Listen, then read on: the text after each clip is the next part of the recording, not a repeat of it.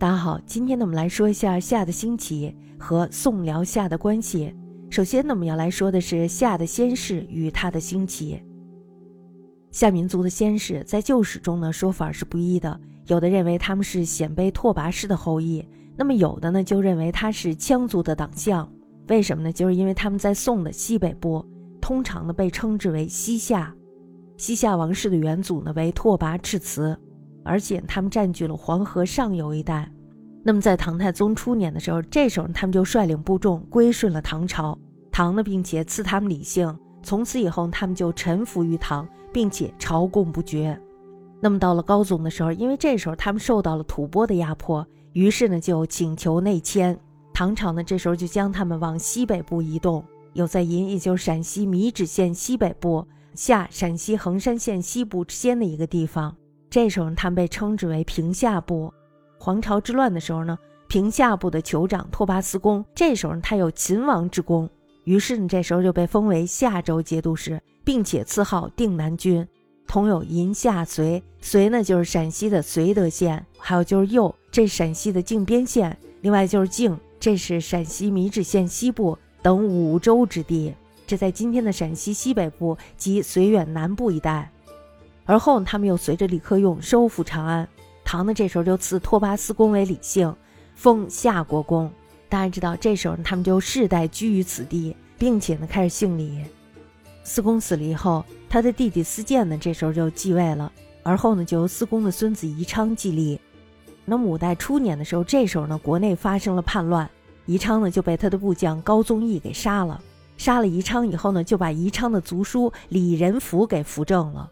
李仁福上位以后，他又开始与中原的晋王李存勖，还有就是齐王李茂贞，他们开始打仗。但是李仁福他又打不过人家，于是呢就求援于后梁。那么后梁这时候就说了：“说如果你要是让我援助你，那么你必须要归顺我们。”那么这时候李仁福就归顺了后梁，受封为陇西郡王。那么到了后唐的时候，这时候呢又被封为朔方王。李仁福死了以后，他的儿子宜超呢这时候就继承了他的位置。唐明宗呢，这时候就打算以停州节度使安重进去代替这个宜超镇守夏州。大家知道这什么意思是吧？要夺取他们的土地。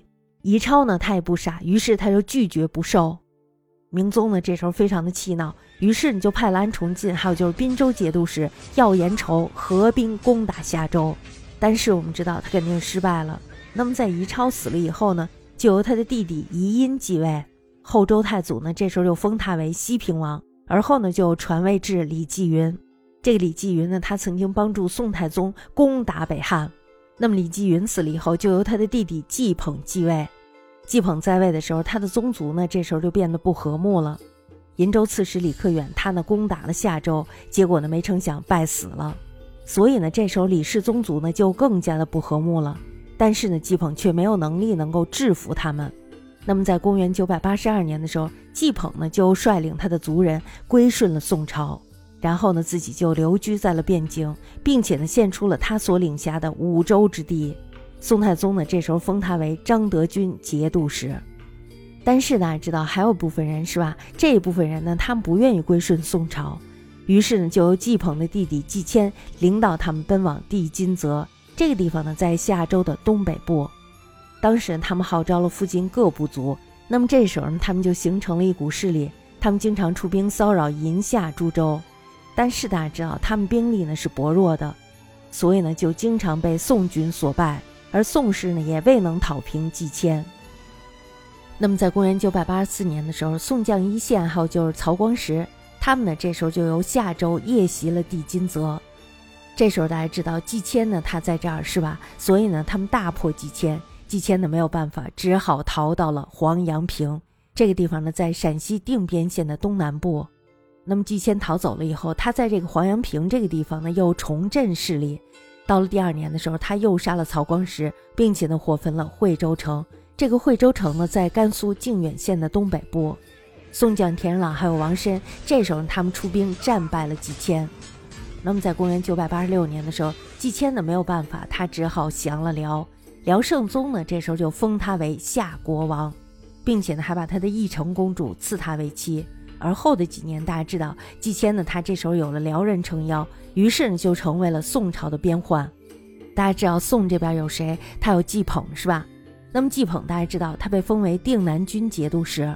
然后呢，宋将原来的银夏旧地让季捧来镇守，并且呢赐他姓赵，名为保中。这是为什么呀？就是用以招抚季谦。季谦大家知道，他已经久经沙场，是吧？所以他也有累的时候。那么这时候他也想休息一下，于是呢就诈降于宋。宋呢就封他为银州观察使，并且赐名为赵宝吉。不久之后，大家知道这个季谦呢终于休息好了，于是呢他又叛出。并且他不但自己反叛了，还诱使季捧相撩。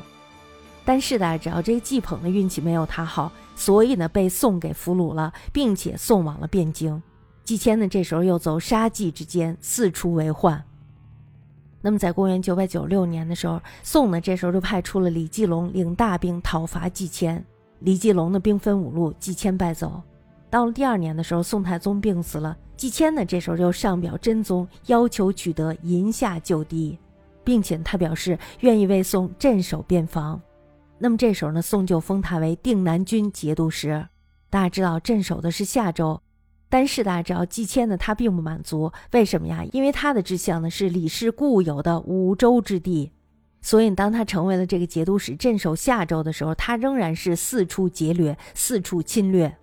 随后呢，他攻取了定州。这个地方呢，在甘肃的武威县西北部，还有就是怀远这个地方呢，在甘肃的平凉县，另外就是保靖这个地方呢，在宁夏银川市的东南部，还有就是清远这个地方在宁夏灵武县的东南部，等等吧，一系列的县。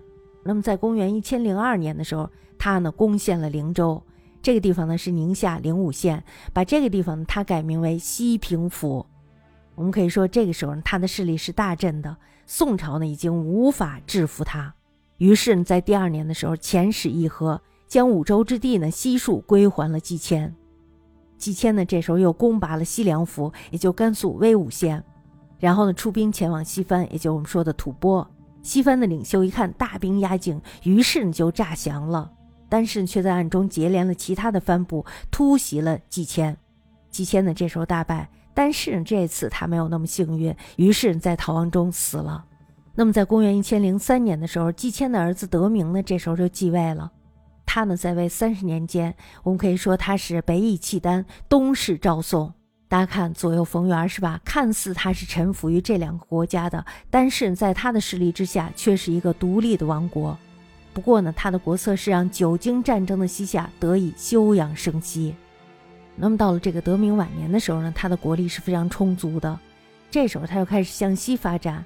那么在公元一千零二十八年的时候，他的儿子元昊呢就开始往河西出兵，大败回鹘，占领了甘州。甘州大家知道就是今天的甘肃张掖之地。大家知道这个时候呢，他的势力就已经到达了河西走廊。